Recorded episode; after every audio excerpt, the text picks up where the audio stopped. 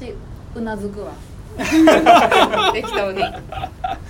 はいじゃあよろしくお願いします。お願いします。お願いします今日はゲストに岩本さんをお招きして話していければなと思います。えーじゃあなんかどうしましょう。とりあえず簡単な本当今やってることぐらいの自己紹介ですね、はい。じゃあ簡単に言うと,、えっと僕研究者であり、えーまあ日本舞踊の家元に生まれた芸術一派の人間であり でかつ、えー、と今新卒で会社に入りながらも自分の会社も自分の会社っていうか自分で役員で入ってる会社がもう複数社あるっていうような環境ですね。めちゃめちゃいろんなことやってる感じですね、なるほどなるほど。ありがとうございますじゃあえっ、とまあ一応番組の趣旨だけ説明をさせていただくと、えっと好きなこと得意なことで生きていくっていうテーマでまあ本当に緩くいろんなことを対話してあのーいければなというふうに思ってますのでその辺のテーマでお話しいただければと思いますがはい。そうですね。なんかもうすでに自己紹介でめちゃめちゃ めちゃくちゃツッコミどころがいっぱいあるんですけど家元。あそうです。はい。本舞踊の家元。はい日本舞へ踊ー。若柳流吉松派っていう流派の、えー、と家元の孫ですね。へえ山本さん自身もやってるってことえっ、ですか、ともうできないんですけど3歳からやってましたね。あやっぱそうなんだ、はい。3歳の時に日本舞踊お琴あとはピアノ3つへー。えどどんな3歳児だったんですか？その生活ってあでも普通に習い事してる子供とそんなに大きく変わらない気はします。そうなんですね、まあちょっと違うかなと思うのは例えば親の荷物持ちをしたりとか、あー。親のレッスンに一緒についていくとかまあそういうのはありましたね。へえその時はなんかこう自分の中で楽しいこととかってあります？3歳児の時に。まあでも楽しいか楽しくないかで言ったら多分楽しくないんじゃないですか。あそうなんだまあだって親のなんかそのなんかやってる中で僕もポツンといて親は親でこう生徒に対してレッスンをしてるわけでうん僕に対して見向きもしてるわけじゃないじゃないですあかー。まあでもそれはそれで自分の一人遊びが発達したりとか、そういう意味では面白かったのかもしれないですけどどんな一人遊びしてたんですか？普通にレゴとか、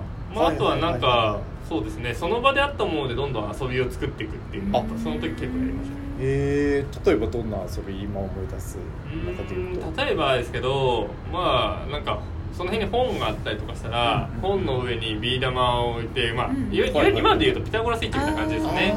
上から流していってちゃんと目的のゴールに流せるかみたいな考えー、結構じゃあ昔からいろいろこう自分で発想してクリエイティブしてやっていくみたいなそんな少年時代まあそうですねそれはあったかもしれないです。うん。それやっぱ親のその日本語をやってたみたいなそういう芸術的な影響とかなんですか？まあそれもないって言われたら嘘になるかもしれないですけど、うん。どちらかというと異常に暇な時間で誰も構ってもらえない時間があったっていうのが大きいかもしれないあー親が忙しくてとか？ですそうですね。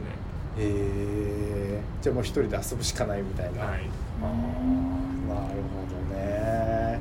いやもうすごいですね3歳ですよねその当時が、はあ。でそこからどんな小学生だったんですか？そそこから。小学生はまあでも最初の頃は普通だったんですけどたただ僕の場合母親と父親が5歳の時に離婚してるので、それ以降は母親に引き取られてずっとね、まあ、母親の方が日本舞踊でいると思うんですけど、で小学生はどうだったかって言われると,、えー、と9歳までは多分普通普通。普9歳までは。9歳までは。9歳っていうと何年生が、えー、と小学校4年生4ですね。年生3年生ぐらい、はいうんうんまではそんなに大きな変化はなかったと思ってうんはいはいはいまあ一応まあ普通に野球のスクール流行ったりとか、まああとはまあ音楽はずっとやってたので例えばフルートとか10歳ぐらいの時にアジアコンクール出たりとか、まあ、そういうのやってましたけど、えーまあ、そういうなんかちょっと芸術家側ではいろいろやったので、まあ、成果はあったにせよ、まあ、でも別に習い事やってる普通の他のことと変わらない感じだと思う、でもそこからなんか変化が。はい、で9歳の時に大きな変化と一つ僕言えると思うのは、はいはい9歳から仕事をしてるんですよ。え？え仕事？そうなんですそうなんでなんでかっていうとはあ俺が9歳のタイミングで会社を創業したので、はいはいで八百屋の息子って八百屋を手伝いなさいってよく言われる話であると思うんですけど、はいはいはいはいはい。同じように出版社の息子でしかも離婚してて、うんえー、と僕兄弟いないので、うん。まあ親子だけ2人だった場合に、うんじゃあ出版社の息子は何やんのって話になって、うんまあ出版社やりなさいって長いじゃないですかこの話って、はいはいはいはい。でやらないんだったらもううちの家にいても邪魔なだけだから出ていきなさいと。だからこっからえーがすごいね。すごい僕のビジネス領域が入ってきた。えー、最初出版。どどんなことやってたんですか仕事？最初はでも本当に出版楽譜の出版社なんですけど、まあ楽譜の出版なんで楽譜ができた後に、うん。えー、と袋に詰めてうん。宛名書いてうん宛先書いて箱に詰めたりとか、まあそういうのして封筒に詰めて、で発送して。うん。で発送の時に大和さんが来たら「ああいつもありがとうございます」っていう話してうんうんうん「これ今日これの分だけなんでお願いしますね」とか。うん「北海道だったら何時間に届きます」とかってそんなことまで。そうそうそういうのをやっぱりしなきゃいけない。んで大阪だったら明日届きますよね午前中にとか、まあ、そういうのをいろいろしたりとか。確認して。そうそうそうおおじゃあ本当に手伝いっていうか仕事を。まあそうですね。いわゆるその辺って、まあ、発送業務って言われるのを領域やってたりとか、へえでまあちょこちょここう物販とかに10歳11歳12歳ぐらいから行ってて、うん。まあ、実際に12歳ぐらいからは一人でもうスーツケースに今日売る楽譜とか詰めて、はい。CD とか楽譜とか詰めて、はい。演奏会場に、まあ、机借りてきて今日物販させていただくようなことですみたいな感じで言って、えー。自分でお店開いて12歳が、はい、でお釣りはあ「ありがとうございます。じゃあこれ一つでいいですね。いくらいくらです。消費税かかってこれだけなんでお願いします」みたいな感じでこうやり取りして。えそれは12歳ぐらい。あれですか親からそうやれというよりもとにかく働かないんだったらいいる意味ないみたいなやれですよ。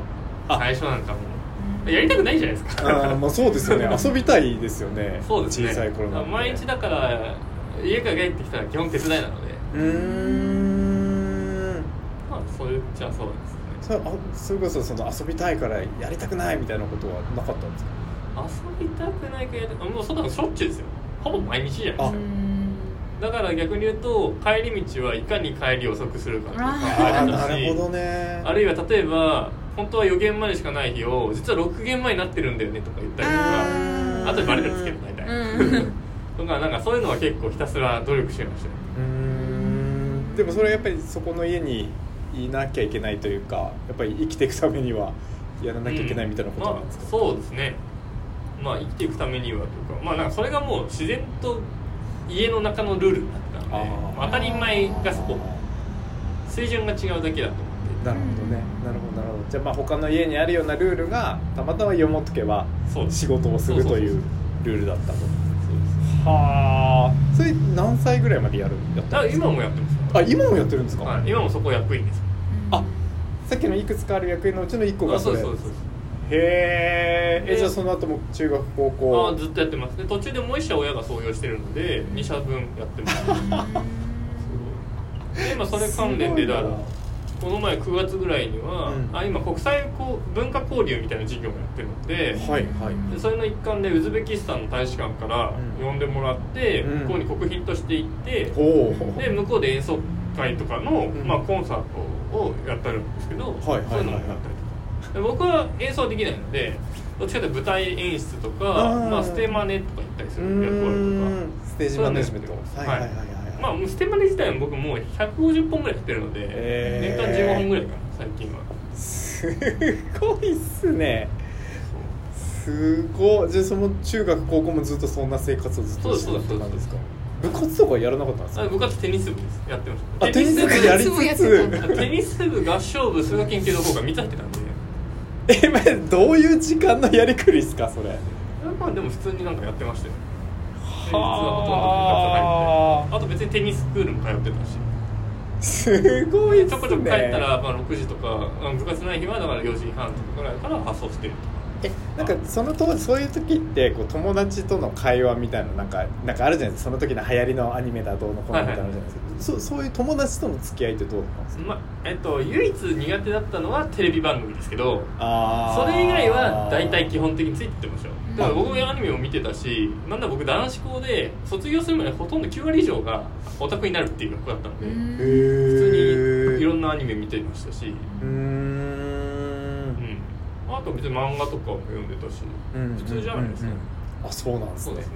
えいいたって山本さんの中でいたって普通な生活をしてた認識ですか？それとも結構異常なえっと幼少期だった。いわゆる世の中的に一般に普通だと言われる人とは生活環境は多分違うと思う。んですよ、けど僕にとってはそれが普通なんで。あ僕の普通がそこなんで。ーなるほどなるほど。起点が。なるほど。あんまりなんかだから何って感じまあもちろん羨ましいって思う瞬間もあるし、うんうんうん。簡単に友達と遊びに行ければいいなって思う瞬間もあるから、うんうんうんそういう意味ではあああっちの普通は羨ましいなと思う部分はありますけど、あまり親にも反抗しいないような。やいやいやいやいや。あしまくる感じですか？めちゃくちゃしてました。あそうなんですね。うん。とは言っても。はいはい。へえ結構喧嘩したりとか。喧嘩しまくりですね。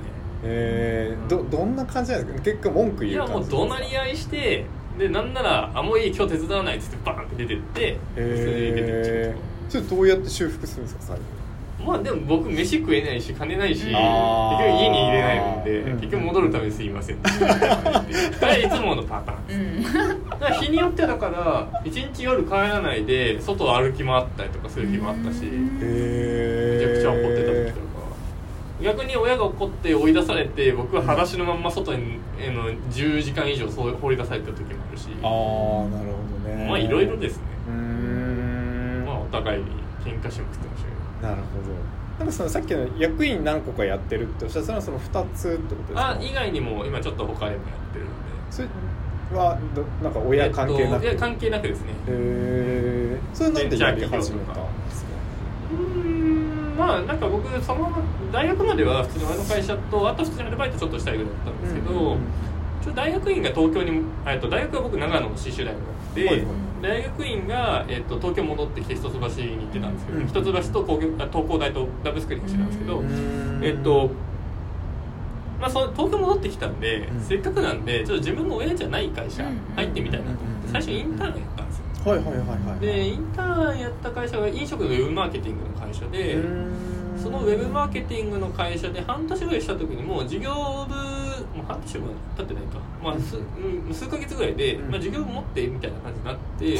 あすごっ。で、はいなのではい。はいその事業全体を監督して持ってたんですけど、はい。でそのうちまあ組織会社の組織全体もこういうふうにした方がいいんじゃないですかみたいな話をしてたらもう会社の組織全般とかも取り扱いになっちゃったのでうん。まあだ要するに会社のまあ明確に執行役員っていう名前じゃないですけど、やってることはほぼ執行役員みたいなことがあったんですね、うんうんうんだまずこれで、まあ、結構そこで、まあ、他の会社に通用するんだなと思って、はいはいはいはいはい。でそれと並行して、えっとまあ、ちょうど去年ぐらいかな、えっと友達というか、うん。まあ、最初の創業前からん。支援してた高校生がいて、うん。でその子が創業するっていうので、うんうんしばらく見てたんですけど、うん。まあ、見てたっていうか横からサポートはしてたんですけど、はいはいはい。で正式にちょっと入って手伝うわっていうことになって、うん。でそこで役員うとして入っ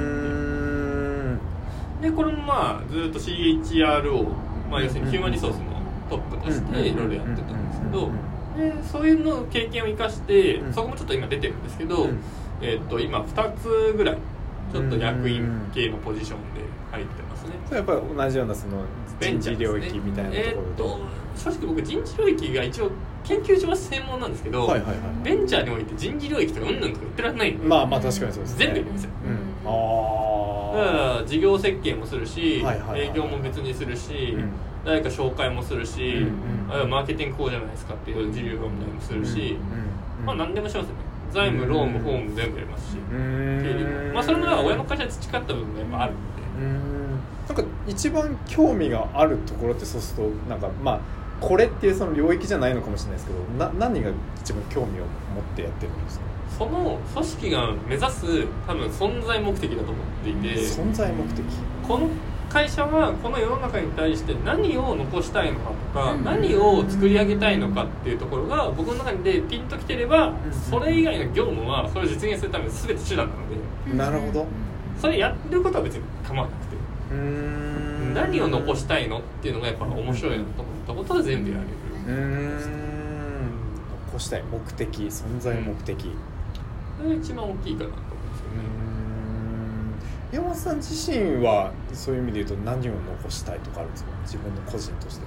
個人として何を残したいか。うーんそれすごく難しいなと思ってるんですけど、うん残したいものはえーっとすごいシンプルで、えーいい社会になればいい。とおおいい社会。すごいいい社会っていう広いんですけど、うん。それだけで、うん。いい社会っていうのがじゃあ何なのって言われると、うん。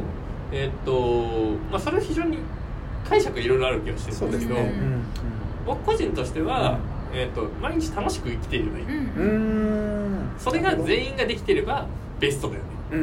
と思ってます。なるほどなるほどなるほど。だからまずは自分自身は楽しくなきゃいけないことにするし、うんうんうんまあそれができるだけ近づけるようなうん。ものまあ、組み込んでいけると面白いな。なるほど。なるほどね。じゃあそこのなんか社会貢献みたいなところもやっていきたいとかっていうのも含まれて、うん。でも正直社会貢献って、あの結構人によって取り方が違うなと思っていて、そうですね、いわゆるボランティアとか、うんうん。そういうのって僕全く興味ないんですよ、あそうなんですね。ビジネスとしてえー、とではなくて、うんあくまでも僕が目指す世界はうん。自立なんですよ。うんああだから援助に頼っている状態っていうのは決していいと僕は思っていないなるほのでどなるほど、そこに興味がなくて。うんうんうん。でそれそれをやってる人って5万といるじゃないですか、うんうん。でそこに僕は価値を置きたくないし、うんうん他の面で支えられる方法を考えたいのうんでいわゆる社会貢献的なことはしたくない。うんうーん。なるほどその人が自立してうん。自分で生きていく。で楽しく生きていくみたいなところに、そのために必要なツールであったりとか、うん。価値観であったりとか考え方っていうのをより進めたいし。へえ。それいつぐらいからその価値観っていうのは出てきたんですか？まあなんかうん。種となる部分は多分もう本当小学校ぐらいあ小学校なんですか？うん、でもやっぱり成熟してきたなと思うのはここ12年だと思うし。へえそれなんか小学校からかなっていう思うなんかそのききっかけとか理由みたいなのあるんですか小学校は特にまああの親が起業した後ってやっぱ楽しくないんですよね。うーんまあそうですよね。いやいや。別にやりたいわけじゃないし家帰るの遅らせるくらいですからね、でしかも親のマネジメントスタイルっていわゆるトップダウンの超バリバリ系なんですよ。うんうんうんうんで別にこれが悪いわけじゃないっていうのはもう今も思ってるし、うん。別にそれも一つの正解だと思うんですけど、うん。僕はとにかくそれが嫌で嫌でしょうがなくて、自由サイドで任せてくれればうまく適当になんとかやっとくのになと思うん。ですよ、まあ、もちろん失敗するかもしれないけど、ん。失敗したら失敗したらしょうがないじゃないですか、それは僕の知識もなかったし経験もなかったし、まあ、失敗してよかったじゃんって僕は思えばいいと思ってるタイプなんで、うん。それも含めて自由にやらせてもらえばいいのになって僕はずっと思っていて。でだからもっと自分がワクワクして楽しくできるようなことをやりたい。のでそのままやってれば多分うまくいくしきっとなんとかなるでしょ。うなるほどなるほどなるほど。でそれは最初の本当に最初の種。じゃあそこで種がまかれた感じですね、うんそうですね。嫌だと。こんなのおかしいというかこうじゃないみたいな、あー。なんかその当時の岩本少年に会ってみたいですよね。すごい怒ってたと思いますよふてくされてた。ら、なんかねちょっとそれなんなんていうのかだいぶ特徴的な少年だったんだろうなっていう、僕の専門はあの組織学とか複雑系って言われる分野なんですけど、うんまあ、今最近ちょっとあの、まあ、ティールとかで結構お話しされるん。岩波さんって方がいらっしゃるんですけどうんうん岩波さんがよく話す話で、えっと人間には発達段階があるうんうんうんとでそういうのは成人発達理論とかって言ったりとか、うん人間は成熟度を測る発達段階なんですけど、はいはい。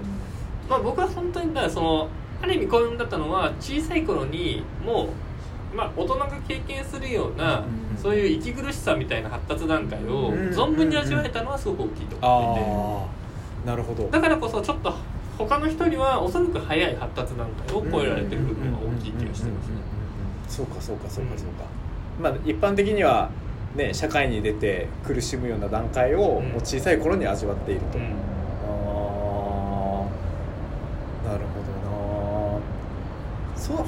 達段階っていうのは本当どういうステップになってるんですか？えー、と簡単に言うと、まあ、すごくイメージしやすい言葉で言うと例えば、えー、とあのあの人だマズローの欲求5段階はいはいはいはいはいああはいいう感じにイメージすればいいと思って。ああ、まあなるほど。他生理的欲求から始まってっていう。とかあるいは物的欲求から始まって次に精神的欲求、えー、と例えば物が欲しい車が欲しいなんじゃかんじゃっていうのは人はやっぱ充足しない限りは精神的欲求の方に入っていかないって言われていて。やっぱ精神的欲求がやっぱり満たされていくと今度は、えー、とさらにそれを貢献していこうみたいな、あの自己利益じゃなくて他己利益に対して還元していくって思想が生まれてきたりとか、うんこれがやっぱり成熟度の段まあん。見方は正直人によっていろいろあるし、例えば仏教だと27段階とかあったりとか、えーあまあ、いろんなそのなんかあの精神発達っていう考え方って、まあ、古代昔から昔から研究されてきてる部分でもあるし今でも研究されてる部分です。けど、まあ、どう区分するか一つですけど、うんまあやっぱそういう段階があるそうだどどど自分で勉強されてるんだと思うんですけどなんかどういう分野を勉強するみたいな決めてたりするいやないですよ。興味を持ったところ。もう全部いく？はい。僕は全方位型です。全部だから全方位型。いわゆる研究っていわゆるどっかの分野に特定に絞って、んそこを掘り下げるっていうのがいわゆる今の科学的プロセスみたいなのがあると思っていて、例えば、えー、と何でもいいと思うんですけど、えー僕昔 iPS 細胞研究所にいたんで iPS とか言うと,、えー、と遺伝子学をやりたい。遺伝子学の中でも iPS っていうあのまあ万能細胞系をやりたい。でさらにその中でもここの分野でとかって言ったりとかってどんどんどんどん狭めていくじゃないですか、でもちろんそれって一つ大事な方向性だと思うんですけど、うん。一方でじゃあその考え方によって導き出された結論って他でも有用的だよねっていっぱいあると思うんですよねで僕はそっちの方が興味があって、共通してるものとか普遍的に使えるものって何なんだろうとか、っていうのが興味がある。だから僕はいろんな分野を見るし実際に今やってるのはアリの生態学と 組織論っていうのがどう絡んでるのかなとか、なるほど、はい、あるいは脳神経から見た時に、えっと人の論理的っていうメカニズムってどう見るべきなのかなとかでいろんな分野を掛け合わせたりとかして見るっていうのが僕のその興味なんかなんていうんですかそのアンテナ的なものっていうのは なんかね前もゆかちゃんとも話してたんですけどどどういうふうに張ってるんですか？その興味をっていうのは。アンテナは何ですかね？なんで張ってるのかって非常に難しい質問ですよね、でもなんかいろんなところで出会った時にあ面白いなと思ったのをとりあえず手に取ってるだけでああとよく知らないことはとりあえず読んでみようかなとか知ってみようかなとかうんうんうんうんうんうんじゃあとにかくややとりあえずやってみる。うんそうですね。気になったものやってみないと分かんなくないですか？うんまあそうですよね。でなんかつまんなければやらないし、ん。面白ければそうですね。深くしていくし、あうん。いろいろありますね。なんかこの分野とか読んでないなと思うとか知らないなと思ったらとりあえず試してみたりとか読ん。でみたりしますね。うん。そうですね。そういうのは結構あるなるほどちょっと話戻っちゃうんですけど、はい。その岩本さんの幼少期に僕はものすごく興味があってん はい。なんかその時こう好きな食べ物って何何でしたその時？全然関係ないかもしれないですけど。いつ頃ですか？えーじゃあそのお記憶の中で一番じゃあ小学生の時。小学生の時はやっぱりフルーツでもブドウとか。へえブドウそれはなんで？なんでですかね。普通に美味しいと思ってたんじゃないですか。今でもですか？今でも好きですけど、まあ、ちょっと薄れてる感じがありますね。最近はグレープフルーツの方が好きだなと、えー、あでも果物なんです、ね、果物は僕今でも好きですね、えー。まあ、あんま好きじゃない果物ももちろんありますけど。でその時さっきアニメも見てたっておっしゃってましたけどなんかどんなアニメを好きで見てました？まあ本当にみんな見てるようなやつだと思いますよ。